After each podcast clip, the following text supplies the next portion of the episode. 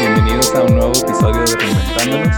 El día de hoy nos acompaña eh, Eduardo Garzote Junco, presidente del Consejo de FRISA, y pues vamos a hablar un poco como la reinvención de las organizaciones y formas de, de trabajar.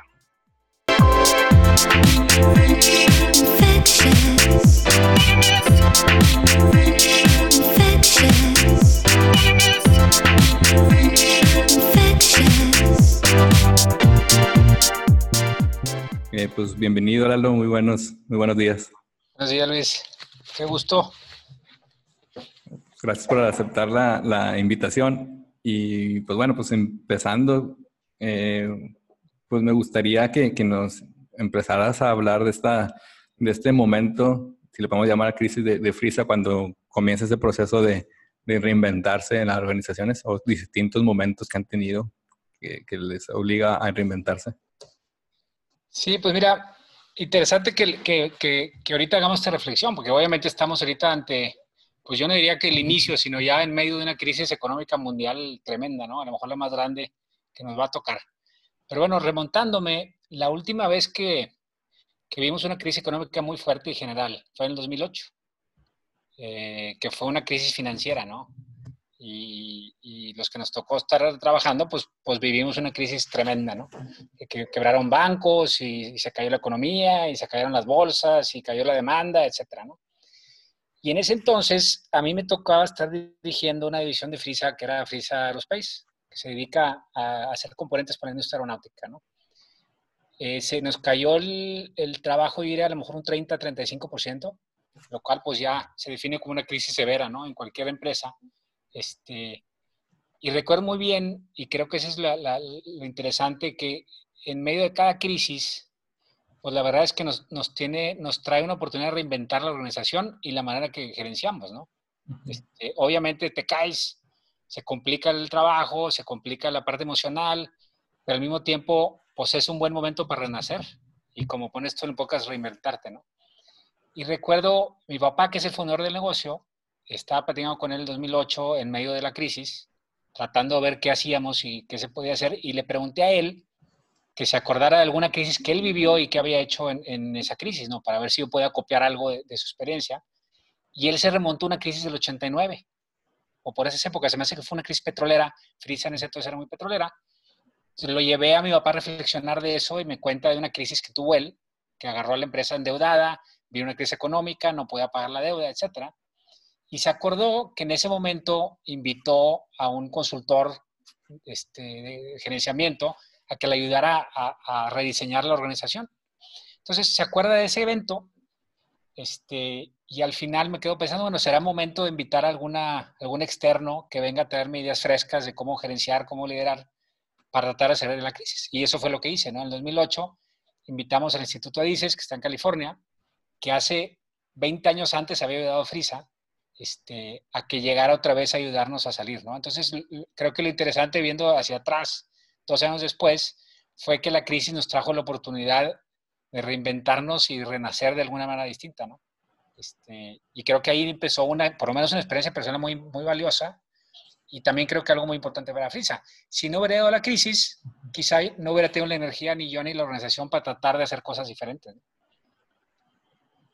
Ya, sí, pues Sí, justo, pues muchas organizaciones encontraron en este, en este momento, en esta crisis, igual no, no creída, pero pues es una, una oportunidad, ¿no?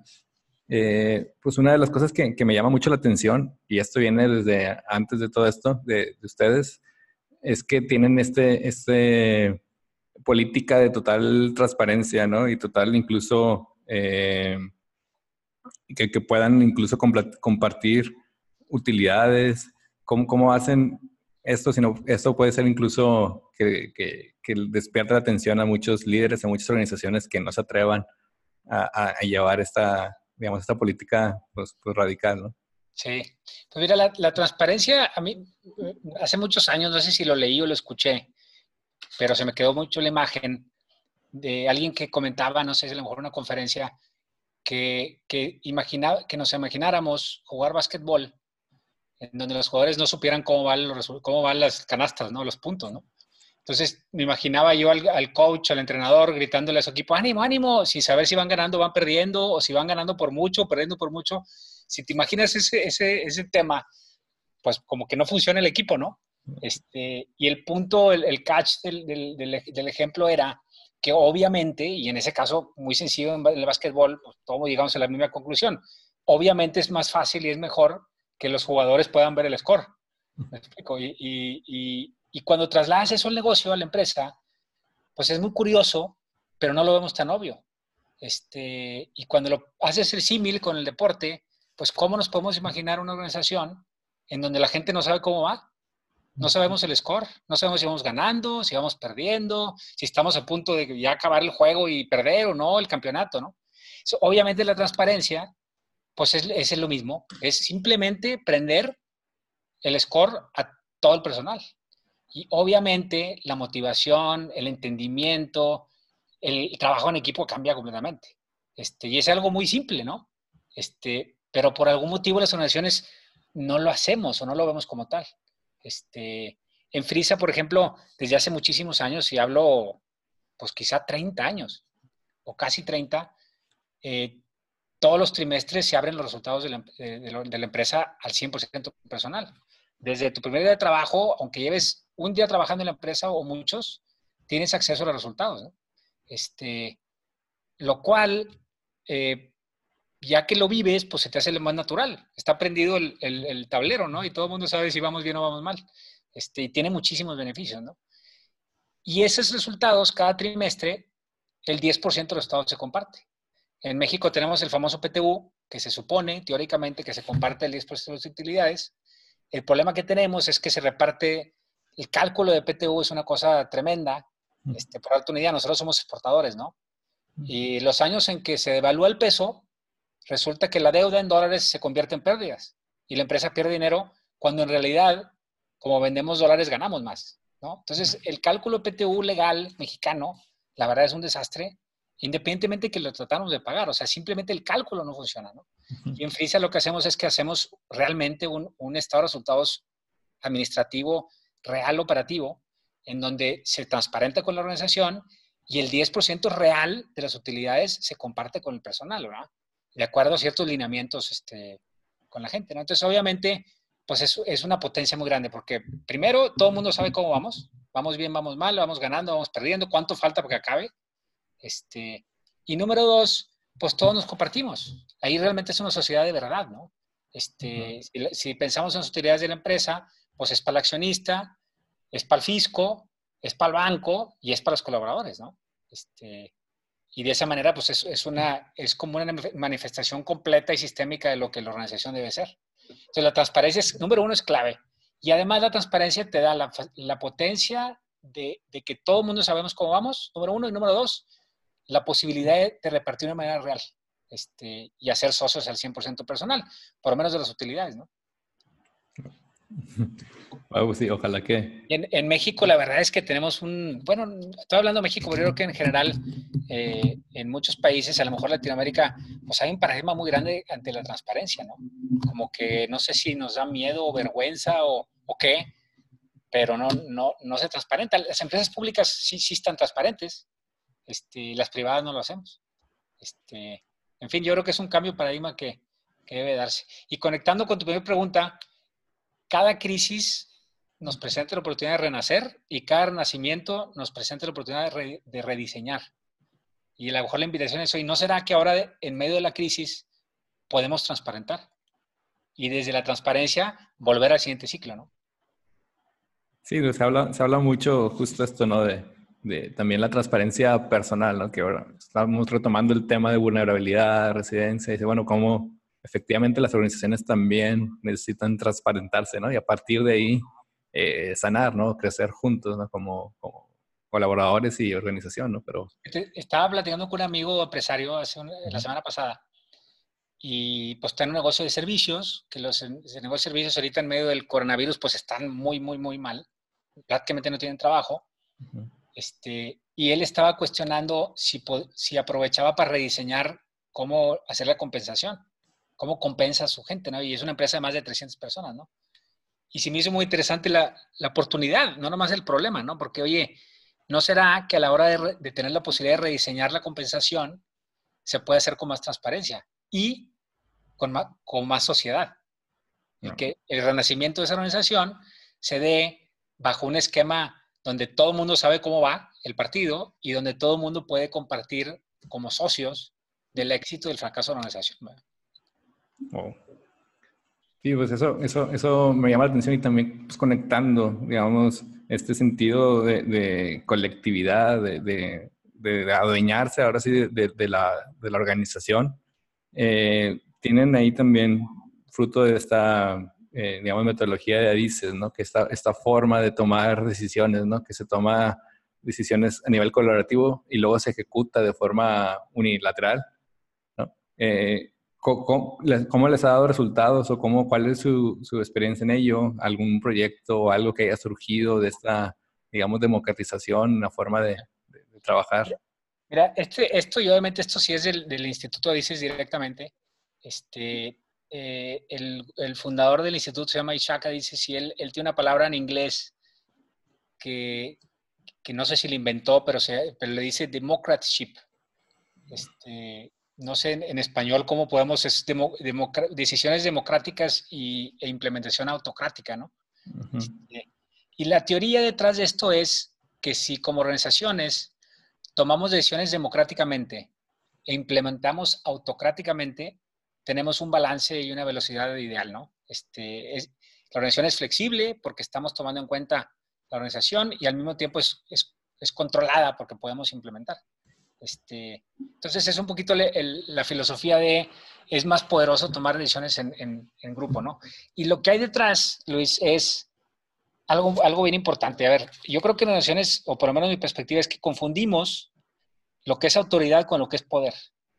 Este, la autoridad obviamente le da la jerarquía, le da la capacidad de tomar decisiones y que se implementen nomás porque, por tu puesto, por tu posición. Pero eso no significa que tienes poder. El poder, eh, dicho pues de una manera, está en el piso, ¿no? El poder lo tiene la gente que puede implementar, no necesariamente el que puede firmar o el que puede decidir. Entonces, ¿qué sucede en las organizaciones? Creo yo que los que tienen la autoridad empiezan a tomar decisiones sin tener el poder real, el poder fáctico de la gente que puede implementar y que conoce la, realidad en el piso, ¿no? Y el piso a veces es el piso en la fábrica o el piso a veces es la interacción directa con un cliente o con un proveedor, ¿no? Este, entonces, la, filosofía detrás de, de, las decisiones democráticas es, hay que tomar en cuenta no solo la autoridad, sino el poder real fáctico de la organización, para que juntos la autoridad y el poder puedan tomar una mejor decisión. Este, y la metodología dice, además de la autoridad del poder, necesitas un, tercer elemento que es la influencia. O sea, si tú tienes a la gente que tiene la firma, que tiene el conocimiento del poder real y que además tiene la influencia, o sea, el gurú, la persona que, tiene esa capacidad de influir en la gente por su experiencia, por su perfil, lo que tú quieras, juntas esas tres cosas y entonces tomas mejores decisiones. Algo interesante, por ejemplo, recuerdo por esa época del 2010, 2011, después de la crisis del 8, eh, una vez me fui con un grupo de 30 personas de la empresa, fuimos a las termas de San Joaquín, allá en, saliendo, pasando García, ¿no? Y el, evento eran dos días para hacer una, para reestructurar la organización, para cambiar la estructura organizacional. Entonces un amigo de una empresa grande de Monterrey me habló, ¿dónde estás? Habló, no, pues estoy en las termas. ¿Qué andas haciendo? Vengo con 30 personas de Frisa, vamos a, a diseñar la estructura organizacional. Y me dijo, ¿cómo? Le preguntas a la gente cómo estructurar la organización. Como que fue una cosa, espérame, pues que no la estructura la define desde arriba para abajo y cambias a la gente y cambias los puestos y todo. Este, y acá estamos nosotros literalmente, o sea, empezamos la sesión diciendo, quítese en todos sus roles, quítese todos sus puestos, no van a faltar sillas, no van a sobrar sillas, van a faltar sillas, no se preocupen, pero juntos vamos a decir cómo debemos reestructurar la organización. O sea, no nomás decisiones sencillas, sino realmente tomar en cuenta el poder, la autoridad y la influencia para estructurar la organización completa. Este, entonces, ¿qué sucede? Tomas en cuenta al que está en la línea de ventas, al que está en el piso de producción, al que está en la, computadora de ingeniería, no nomás a la dirección general, para rediseñar la estructura de acuerdo a las necesidades del momento, ¿no? Y algo que pasa, que es increíble, es que como todo el mundo tiene voz y como tomamos en cuenta las posiciones distintas, a la hora de implementar, se implementa rapidísimo, ¿no? Entonces tienes una, si quieres, un proceso de decisión lento por la democracia, pero un proceso de implementación rapidísimo y súper efectivo. O sea, al final, el proceso es mucho, más, mucho mejor y mucho más rápido. Este, es como, como intentar hacer una casa sin planos, ¿no? Dedícale tiempo a diseñar bien los planos y, se ejecuta más rápido la construcción. Si no le dedicas, si estás medio rediseñando la, casa mientras construyes, es un problemón. Te queda mal, lenta y cara. Entonces es un poquito esa es la filosofía. Decide en equipo, tomando en cuenta el poder la influencia, no nomás la autoridad, y luego implementa mucho más rápido. Y como esas hay N decisiones, ¿no? Por ejemplo, ¿cómo definimos los valores de la empresa? Lo, hacemos, lo hicimos democráticamente, no fue de arriba para abajo, ¿no? Este, muchísimas cosas se deciden así, en equipo, ¿no? Sí, sí, eso es lo que dices, y creo que también en un principio en, en, diseño, y el, bueno, este, el profesor incluso, eh, en paz descanse, Clayton Christensen hablaba mucho también de esto de Jobs to be done, aunque directamente no igual de la forma más trascendental, pero decía, bueno, lo que manda es el trabajo que tenemos que hacer, ¿no? Y a partir de ahí montamos todo lo demás, ¿no? Y a veces pareciera que queremos empezar a, reestructurar y todo sin tener en cuenta el trabajo que tenemos delante, ¿no? Fíjate, Luis, y Clayton Christensen también, una cosa que decía, este, es que muchas veces, otra vez, desde arriba, las empresas diseñamos estrategias, ¿no? Leemos el entorno y hacemos grandes estrategias, a veces contratamos a consultores y tienes una estrategia diseñada. Él llamaba intended, ¿no? Este, intencional. Dice, pero hay que escuchar a las, a las estrategias emergentes. Y las estrategias emergentes no surgen de ese gran líder que está viendo hacia afuera, surgen de escuchar a la organización, surgen de estar tocando este, de una manera más dinámica el, el, entorno a través de más gente y que la estrategia de la empresa sea una combinación de la, intended, o sea, la diseñada, y la emergente que viene de la democracia, ¿no?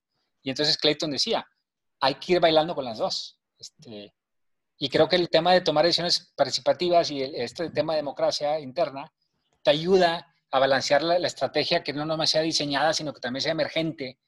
Este, y la emergente es mucho más poderosa y más real cuando tienes un contacto y una escucha grande de, la, gente. Y no nomás viene del gurú y del visionario de arriba. Y bueno, y aquí como que parece que, estuviéramos hablando ya casi de una, de una organization. Eh, de esta evolución en tipo de organizaciones que, que hablaba Frederick Laloux que pues también tú eres, tú eres fan. Eh, ¿Tú crees que estamos lejos de, alcanzarlo? ¿Tú crees que igual a, a, nivel personal Cifrisa está cerca de alcanzarlo y en general como que estar en, en, el top of mind del, del, del empresario? Eh, ¿Cómo, ¿Cómo, estamos, tú crees, para llegar al asertivo? Híjole, a ver, yo, yo creo que hay un brinco grande, o sea, lo que decía Lalu en, en, su, en su libro este de Reinventando Organizaciones, que está buenísimo, pues es como de alguna manera vamos, vamos evolucionando la conciencia social de la organización, ¿no? Este, entonces, de una estructura muy jerárquica, de arriba para abajo, de este, yo te digo y tú haces, y yo sé más y tú no más ejecutas, te vas, evolucionas a, una, a, una, un sistema social con más democracia, con más escucha, un poquito como el que estoy diciendo, pero que sigue habiendo jerarquía de arriba para abajo. Este, y luego viene un brinco más grande, ¿no? Que es, oye, ya no, ya no es nomás escucho a la gente y luego implementamos con jerarquía, sino realmente brincas un modelo mucho más orgánico, en donde ya no hay jerarquía. Este, y ese brinco es un brinco, yo creo que enorme, porque ya no es, un, ya no es una creencia de que le conviene más a la empresa escuchar a la gente. Ya es un cambio, una creencia de no es por conveniencia escuchar a la gente, es realmente que si nos estructuramos para que la gente, todos nosotros, orgánicamente nos vamos adaptando y vamos creciendo, ¿no? Entonces es un brinco muy grande, ¿no? ¿Cómo te diré? Ya no es, no es una relación eh, general soldado, Luego te vas a una relación padre-hijo pero sigue habiendo un padre-hijo, sigue habiendo un paternalismo, sigue habiendo un tema de que yo te protejo, yo soy la familia, yo me aseguro que exista democracia, pero me explico. Este brinco ya es distinto, ya no es padre-hijo, ya es todos somos iguales y todos tenemos algo que aportar este, en conjunto, ¿no? Ese brinco es un brinco muy grande. ¿eh? Este, yo siento que yo ahorita veo muchas organizaciones, especialmente las de servicios y las, las chicas y las jóvenes, y me refiero a jóvenes con gente con mentalidad más joven, no nomás de, de jóvenes de edad, yo veo que ya están dando ese brinco. Y al mismo tiempo veo, veo, organizaciones tradicionales que son las típicas más de manufactureras, este, que estamos batallando más para dar ese, ese brinco. ¿no? Muchos ya dimos ese brinco a ese, ese enfoque de democracia, pero sigue habiendo paternalismo, padre-hijo. Dar ese brinco a decir, no, espérame, todos somos iguales, todos podemos aportar y vamos a creer en la potencia y el poder de que la gente sabe lo que está haciendo y orgánicamente nos vamos adaptando. Yo creo que es un brinco que todavía nos falta mucho. Y más si pienso en Monterrey, que somos una, una sociedad pues con un DNA muy industrial, muy clásico, muy tradicional, pues yo creo que estamos lejos. Al mismo tiempo, las sociedades que tienen mucho servicio, mucha tecnología, este, ya ves que empieza a suceder. Y en Monterrey también está surgiendo. ¿eh? Este, entonces yo veo, yo veo organizaciones que a lo mejor sin darse cuenta ya están cerquita de ser lo que le llama Freddy Lalul aquí en Monterrey, creo que en el tema de industria de manufactura nos falta mucho, porque si es un brinco de, creencias y paradigmas grande. Así como, como dar el brinco a la transparencia, pues esto es dar un brinco al, casi casi quitarte la estructura. Este, entonces sí es un cambio grande, ¿no? Yo, yo me gustaría pensar que vamos más rápido, pero creo que nos falta mucho. Y sí creo que la gente joven que está más globalizada, que ya tiene una mentalidad más, más descentralizada, para ellos y ellas naturalmente va a ser más, más fácil. Yo tengo, yo tengo hijos este, teenagers, ¿no? Adolescentes, y si les platicas esto, para ellos es normal. explico, ellos lo entienden más que los que tenemos mid-40s este, o 50, cincuentones, los, los, chavos lo entienden más fácil y creo que naturalmente lo van a ir adaptando. Este, entonces, con el tiempo se va a ir dando Aquí la pregunta es cómo los líderes podemos ir implementando en la sociedad actual, en las organizaciones actuales, para que esa gente joven venga a aportarnos de otra manera. Este, entonces, pues, pues, ¿qué te diré, Luis? Yo, yo creo que es para allá. Creo que en Monterrey empieza a haber brotes, pero creo que falta muchísimo, vamos muy lento. Sí, pues creo que, por ejemplo, eh, y a veces pasa, es que, por ejemplo, que aplicamos metodologías de agilidad y a veces está esta figura del, del product owner y decimos, bueno, los product owners deberían ser los, los VPs, ¿no? La gente, eh, pues, que tenga, que tenga el líder jerárquico, pero luego a la, a la, hora de la hora no se encuentran presentes, ¿no? O a veces cuando tenemos que entrar a una junta, hoy no, no avanzamos porque el que tiene que tomar decisiones no está, ¿no? Sí. Entonces, ya se entiende, digamos, como que la metodología de agilidad bien, pero luego en la ejecución, a veces por, por, errores humanos o por formalismos se deja fuera y bueno, podríamos haber trascendido, ¿no? Y, y, en cierta medida unir la metodología con, con la parte, digamos, humana, ¿no? Antropológica. Sí. Eh, luego, ¿tú crees que, que estamos también justo en este camino también de, dice, bueno, podemos ir cediendo al menos equipos autogestionados, ¿no? También eso creo que, que nos falta un poco de confianza. ¿Tú crees que, que las circunstancias o tú en el, entorno de otros eh, compañeros empresarios, líderes, ¿cómo, cómo ven esto de, que los equipos se puedan autogestionar? Fíjate, yo, yo una, cuando la primera vez que, que uno lee o, o, escucha de la autogestión, como que la mente tiende a irse al tema, cada quien va a hacer lo que quiera, ¿no? Entonces, la mente se imagina un caos y la mente se imagina un desastre, ¿no? Este, pues como que cada quien lo quiera, tiene que haber orden, ¿no? Este, y en crisis, a veces también lo que leemos por todas veces, en las crisis lo que se requiere es controlar, tomar decisiones rápidas, no preguntar mucho, hay que ser muy ágiles y muy rápidos, ¿no? Entonces, de alguna manera, si piensas en autogestión, pues asusta, mm. porque, porque la mente se va naturalmente a cada quien hace lo que quiera, ¿no? Y realmente, pues por lo menos lo que yo he estudiado, no es un tema de cada quien hace lo que quiera, ¿no? Porque, de hecho, es, es peligroso hacer, liberar autogestión sin tener, número uno, tener muy claro el propósito de por qué lo estás haciendo. Tienes que tener principios muy claros. O sea, tiene que haber un marco de convivencia para poder liberar esto. Porque al final la autogestión, para mí, lo, lo más poderoso de la autogestión es, es, la, es, es la corresponsabilidad. Entonces, tienes que dar un brinco a la corresponsabilidad, en donde todos somos responsables. Cuando tienes una estructura jerárquica, pues se delega para arriba, como se dice, ¿no? Entonces, no todos somos responsables. El poder de que todos seamos responsables de algo es enorme. Ahora, para dar ese brinco, poniendo más, suelte lo que cada quien lo que quiera. No, yo creo que hay, es un proceso y seguramente es un proceso muy largo en el que tenemos que ir todos definiendo los principios, definiendo los, dominios en lo que cada quien puede tener esa libertad de acción para poder juntos estructurarnos de una manera orgánica y que podamos ir avanzando. Entonces yo, creo que, otra vez, una crisis como la actual nos presentará oportunidades de renacer y reinventarnos de una manera distinta, ¿no? Y la invitación sería, ¿por qué no aprovechar el, el renacimiento para entrar a caminos que nos lleven a la autogestión? No es implementa autogestión de la noche a la mañana. Este, y otra vez, es un proceso largo, es un proceso orgánico, pero yo sí creo que si logramos dar ese brinco, terminas con organizaciones más flexibles, que tienen mucho más este, conocimiento y entendimiento del entorno, este, obviamente en donde hay más transparencia, en donde la corresponsabilidad da mucho poder y mucha potencia. Eh, entonces va para allá. Yo sí creo, es una excelente oportunidad no para implementarla, pero para empezar a sentar las bases y empezar a caminar en esa dirección. Este, porque yo sí me imagino perfectamente ese, ese futuro en donde podamos, y lo ves en algunas organizaciones contigo de servicios y jóvenes, en donde la gente se, se autogestiona y mejora el performance, mejoran resultados, mejora el bienestar de la gente. O sea, esa corresponsabilidad no es cada quien hace lo que quiera, tengo una responsabilidad ante los demás y genera otro sentimiento de, propiedad y ownership que, distinto, ¿no? Este, entonces yo creo que es una oportunidad. Hay que, hay que hacerlo con cuidado y hay que saber que es un, es, una, es un camino largo, no es nomás de ahorita ya termino esto y empiezo la autogestión. Este, y sí veo, por ejemplo, ahorita eh, organizaciones que lo están intentando y lo que hacen es que liberan áreas piloto, ¿no? A ver, propongan algo, ¿no? Y empieza a haber brotes de autogestión en las organizaciones, ¿no? Este, quizá eso puede ser una buena invitación. Ahorita que estamos en crisis, que casi casi estamos en reset, pues como como eso pudiéramos liberar ciertas áreas en donde pueda venir una propuesta de autogestión, este, ir aprendiendo el caminar. Este, yo creo que será lo más sensato.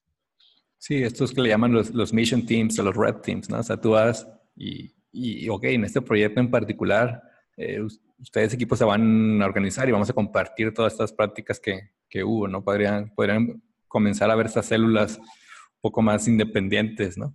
Eh, y, y, a ver qué, qué van encontrando, porque eh, creo yo que también es un, descubrir personal y un descubrir de, la organización. Eh,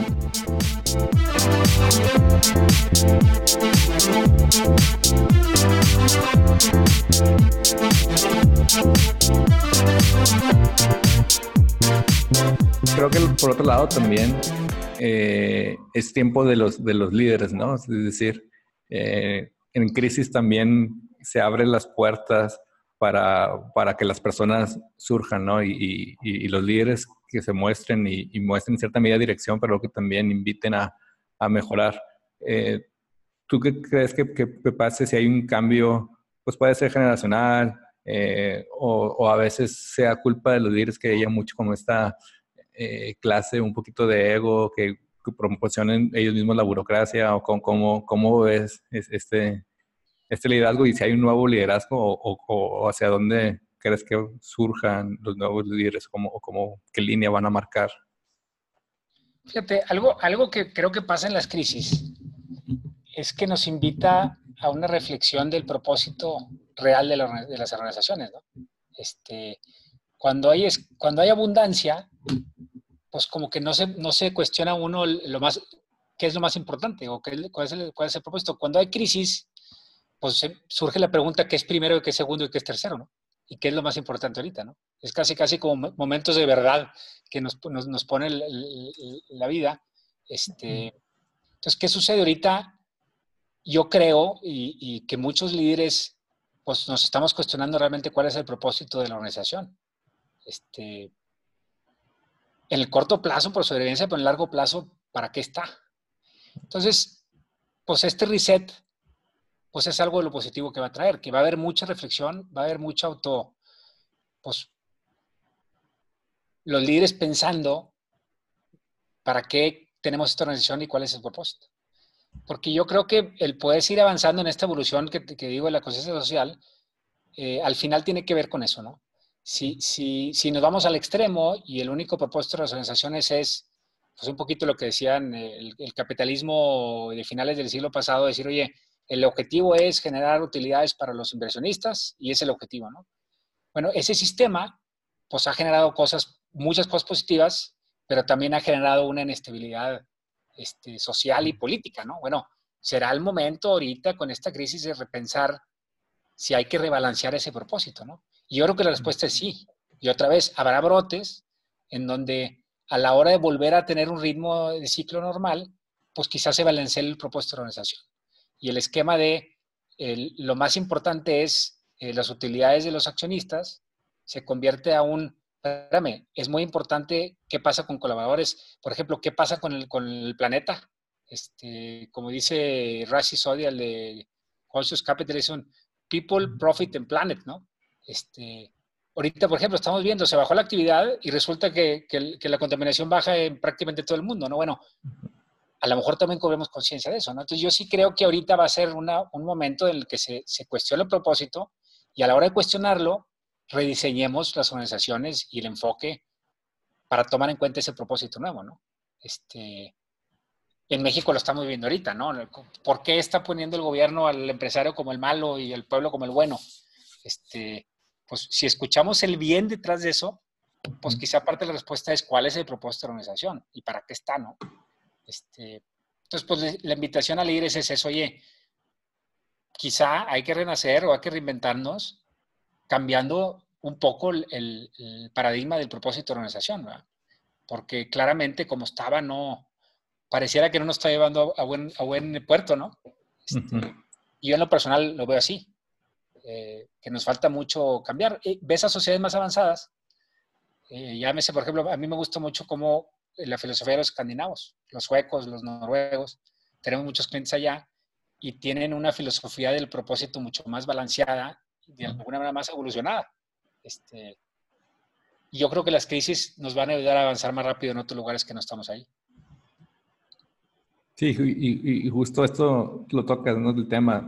Eh, sí es momento de repensar el propósito y ahora estoy leyendo, no sé si ya comenzaste a leer, pero este libro del Corporate Rebels, ¿no?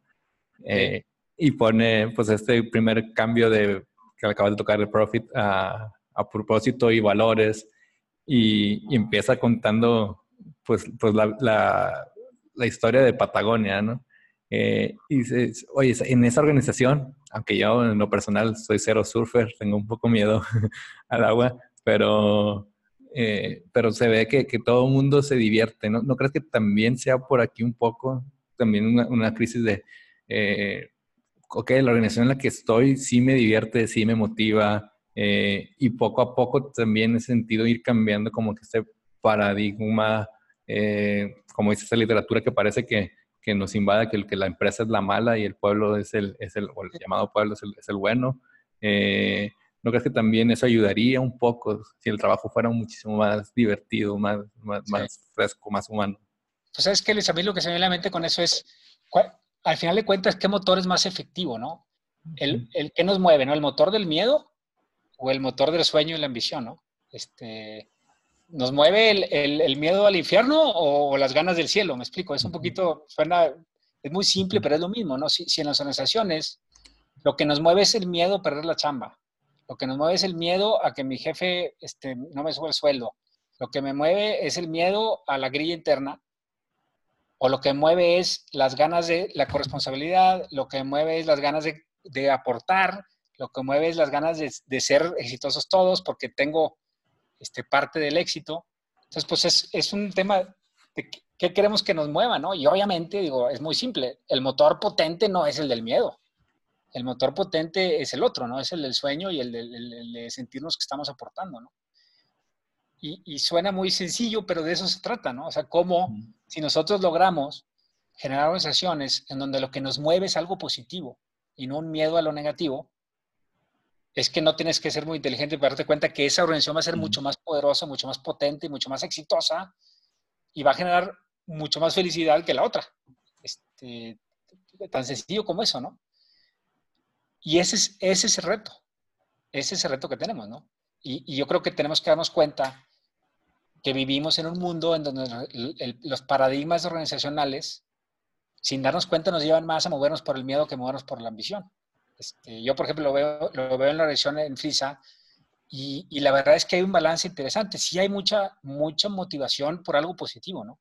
Y hay mucha gente que se mueve por esas ganas de, de, salir adelante, porque hay transparencia, porque se comparte el éxito, porque apoyamos a la sociedad, porque se les escucha. Y al mismo tiempo nos hemos quitado todos los paradigmas de la administración eh, de antes de, pues también tenemos miedo. ¿verdad? Entonces hay un balance. Bueno, yo sí creo, sueño en un lugar en donde pueda ser solamente un motor a lo positivo, ¿no? Y que nos quitemos esos miedos, ¿no? Yo, yo creo que la mente se libera y la creatividad y, y la, la, potencia, ¿no? Este, y de hecho lo hay. Cuando, como dices tú, si tú lees el libro de la LU, si ves el libro Corporate Rebel, si, si lees este, ejemplos como Patagonia y muchos otros, pues te das cuenta que existe, ¿no? Este, y yo prefiero contarme la historia de que se puede, para intentarlo, a, a, contarme la historia de que no se puede para ni siquiera emprender el camino, ¿no? No. Sí, sí, pues eh, eh, creo que también ahorita volteando a ver a, nuestra ciudad de Monterrey eh, y vemos cómo al principio del siglo XXI estábamos en el lugar 20 a nivel mundial en competitividad. Hoy en día estamos en el lugar 99 y, va bajando, ¿no? ¿cómo, ¿cómo, crees que, vuelva a surgir el empresariado regio o qué papel tienen las organizaciones para decir, bueno, pues transformemos, decías ahorita que, que éramos una sociedad muy, y es verdad, pues muy, muy industrial, ¿no? y quizás, bueno, quizás en estos momentos podría, podríamos dar un brinco hacia otro lado. ¿Qué, qué, cómo ves el futuro de la ciudad y las organizaciones aquí en Monterrey? Pues mira, yo, yo, yo sí, sí, digo, muchas veces se escucha de cómo el Monterrey de, de antaño, de, de, de, los grandes líderes que, que pusieron un ejemplo, que crearon una cultura empresarial, este, con una visión más sistémica, lo que decía ahorita, este, y claramente es el caso, ¿no? Ahora, lo que yo creo que no es justo es juzgar a los empresarios actuales porque el entorno es bien distinto, ¿no? En ese entonces, eh, pues México estaba cerrado, el, el, mundo no era global, de alguna manera, de cierta manera, las cosas en cierta, eh, en muchos sentidos era más fácil, ¿no?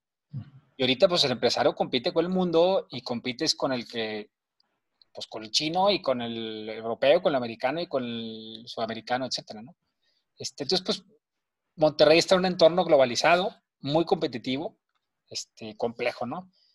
Y pues obviamente el crecimiento en Monterrey, eh, pues ha cambiado un poco la cultura esta, ¿no? Entonces, por un lado, el empresario se enfrenta a retos distintos, este, y, por otro lado, pues la ciudad ha crecido muchísimo, ¿no? Entonces, pues obviamente trae muchas, muchas ideas y todo, pues la cultura se pone en cuestión. Yo, yo, yo siento que es un tema de, de dar el ejemplo de, liderazgos. Este, eh, cuando tú te acercas a, las, a, conocer empresarios que están metidos, mucha pyme, mucha empresa grande, pues eh, claramente hay empresas que están en la vanguardia, todavía, y que tienen una, una mentalidad sistémica de dar el ejemplo.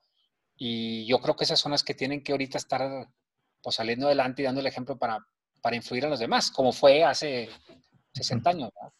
Este, entonces, yo no sé si, si vemos a Monterrey, Monterrey es una ciudad progresista, que ha crecido, que está en un boom económico por los últimos 30 años, si nomás está de ver la ciudad y el, crecimiento económico físicamente, cómo hemos crecido. Entonces, yo no sé cómo nos comparamos.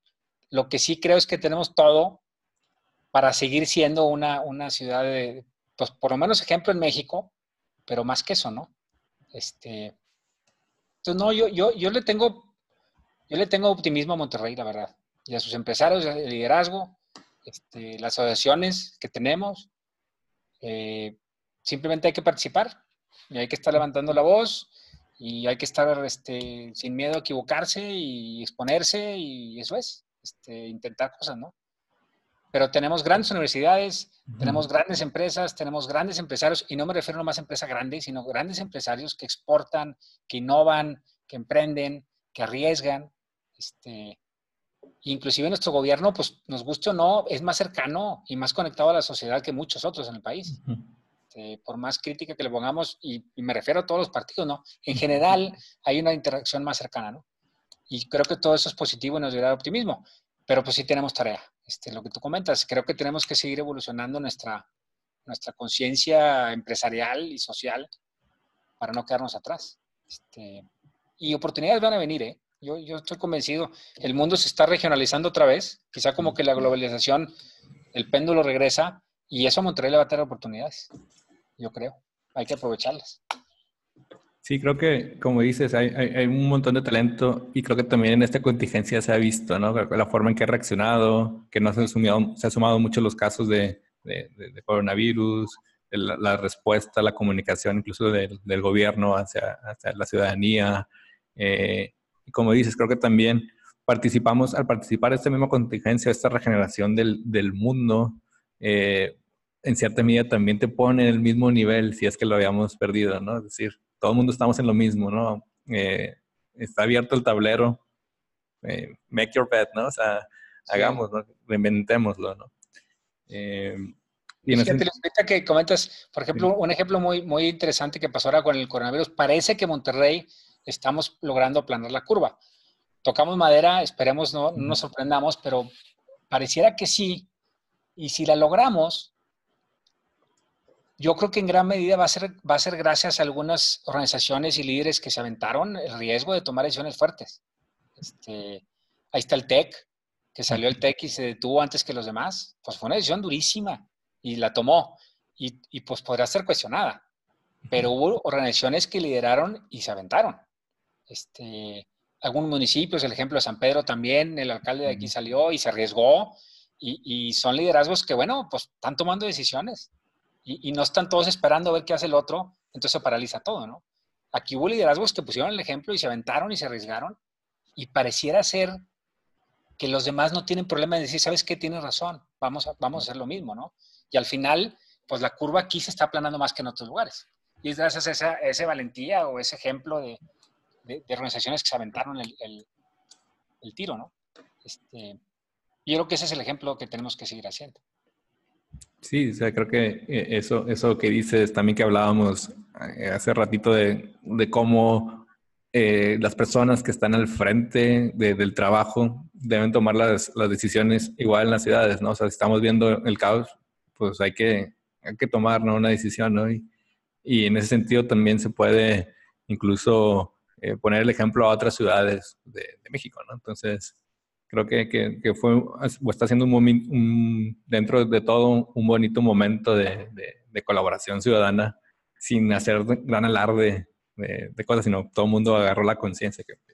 Sí, yo tengo, tengo un ejemplo muy, muy, muy padre. La semana pasada fui a una de las fábricas de la empresa este, y pues me, di una vuelta a, platicar con operadores en la planta y, y, uno de ellos me comentó que pues ya tenía vecinos que, que trabajaban en empresas chicas o grandes y, meseros y demás que, que, no estaban teniendo trabajo o tenían ya sueldos a medias, ¿no? En el caso nuestro que estamos esenciales seguimos trabajando y seguimos pudiendo pagar normal y etcétera.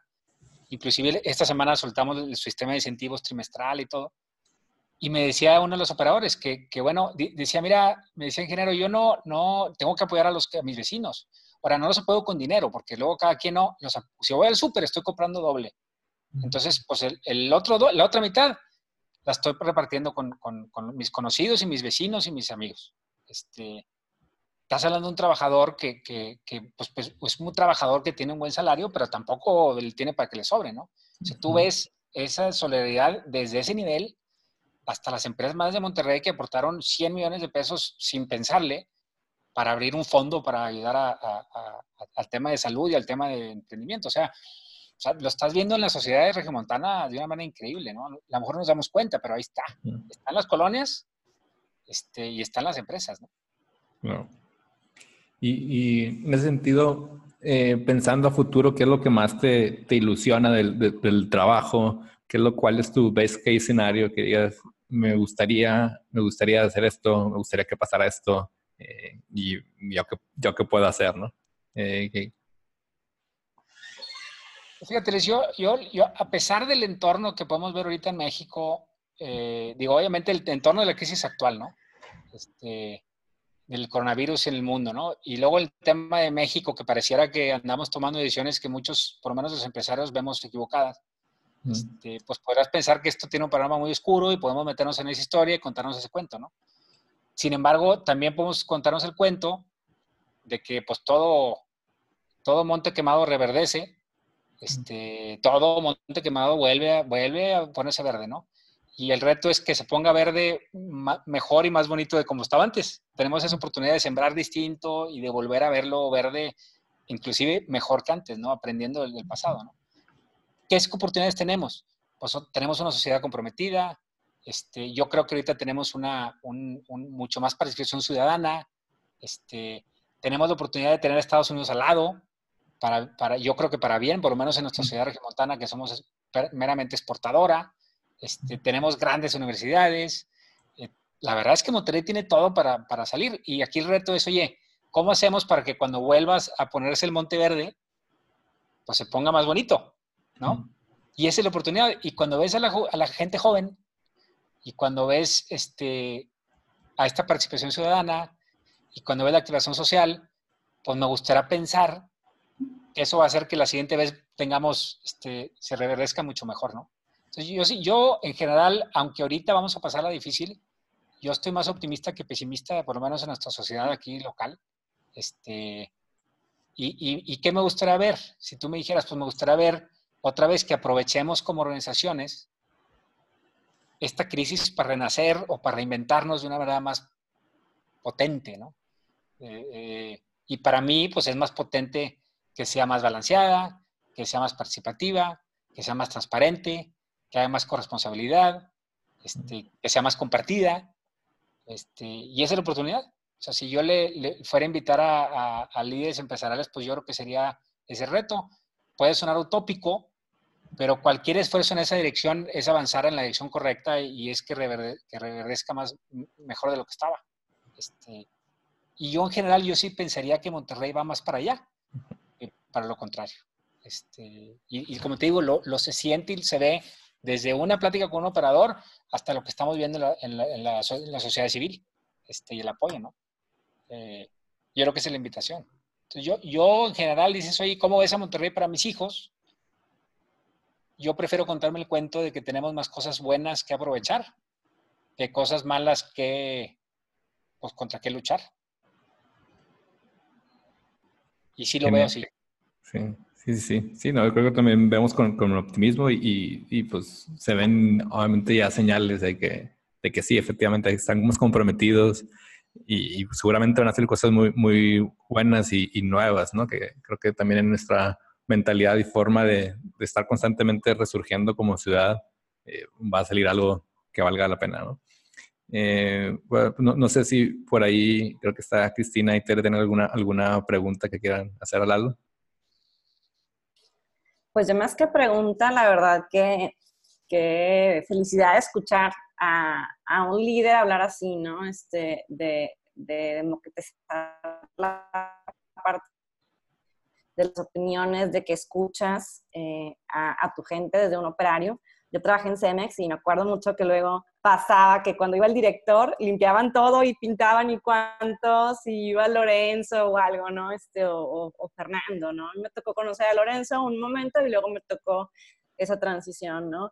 Y, y no, o sea, la verdad, qué bueno que tú seas alguien que está como más fresco en ese sentido y que escuchas desde, desde la base de la pirámide, porque los cambios culturales de una organización suceden mucho también allí, en esa escucha. Obviamente lo que tú acabas de decir, esa mezcla de ese liderazgo, eh, pero con la escucha de, la base de, de, la pirámide, ¿no? Entonces, este, no, felicidades, felicidades. Qué bueno que piensas así. Gracias. Gracias, pues, pues sí, pues me gustó mucho la, la, la plática, creo que, que, fluyó muy bien.